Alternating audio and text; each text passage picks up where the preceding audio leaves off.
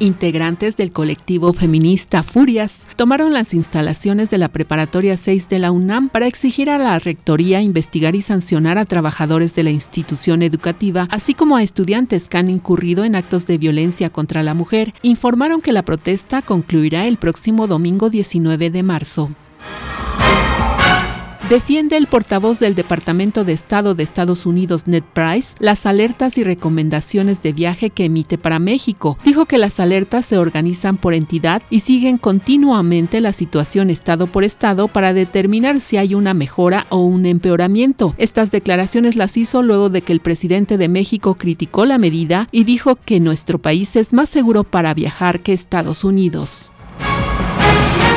El presidente de la República visitará Veracruz el próximo viernes 17 de marzo como parte de los trabajos de supervisión de las obras del corredor interoceánico del Istmo de Tehuantepec.